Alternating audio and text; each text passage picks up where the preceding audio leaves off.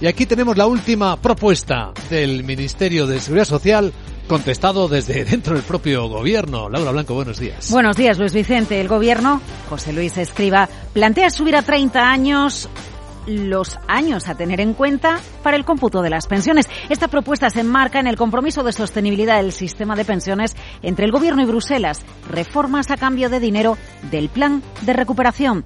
Insistimos, se trata de una propuesta. A ver en qué queda, porque la idea ni gusta a los sindicatos ni gusta, imagínate, a Yolanda Díaz, a la ministra de Trabajo. Estamos haciendo cambios en el mercado de trabajo que avanzan en la recuperación de derechos. Esto no es recuperar derechos, es recortar derechos. Y en este sentido, eh, nuestra posición es bien conocida y no la compartimos.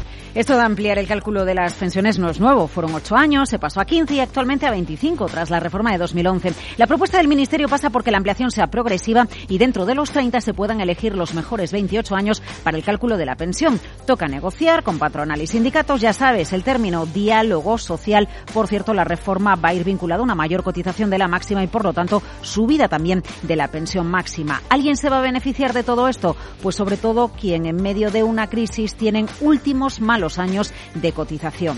La clave de ampliar el cómputo de los años para establecer la pensión y que va a dominar el debate los próximos días y horas, Luis Vicente, está en el enorme gasto que tenemos en pensiones. Un gasto que crece a medida que crece la población envejecida. Te voy a dejar un dato del Banco de España, informe de septiembre de 2022 la subida del cómputo de 15 a 25 años reduciría un 5% la pensión media. La subida de 25 a 35 años supondría una reducción adicional del 8,2%, es decir, ampliar los años de cálculo reducen el gasto en pensiones. Bueno, los datos son muchísimos. Por ejemplo, en noviembre solo el gasto en pensiones 10.900 millones, cifra récord, y casi 8.000 millones solo para la jubilación, 10 millones de pensiones contributivas. Cotizamos algo más de 20 millones de personas.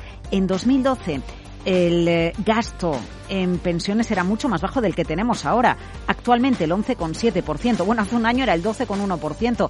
Era más sobre PIB, pero porque la economía ha crecido en este último año y por eso la ratio está bajando.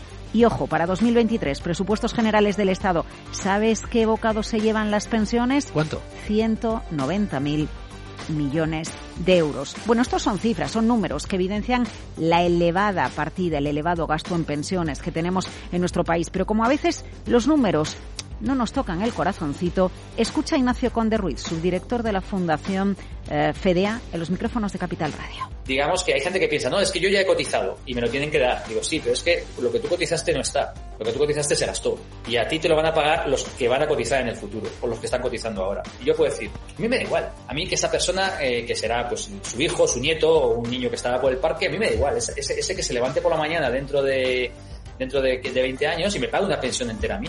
Cuando tú, cuando ahora se están pagando entre dos y tres personas las pensiones. Y por lo tanto, esto chirría. Por mucho que en el Parlamento de hoy y se vayan los, los, jubilados a manifestarse, no va a ocurrir que dentro de dos años y medio un joven se va a levantar y va a pagar una pensión entera. Y cuanto antes nos demos cuenta de esto, mejor, porque este joven conoce idiomas, que sabe mover, pues ya se irá a otro país donde están ajustadas las pensiones y ya vendrá a visitarte a ti bueno, eh, derecho a una pensión, sí, pero las generaciones que vienen por abajo, ¿qué pasan con ellas? La reforma de las pensiones con Escriba o con otro ministro, Luis Vicente, seguro se hará.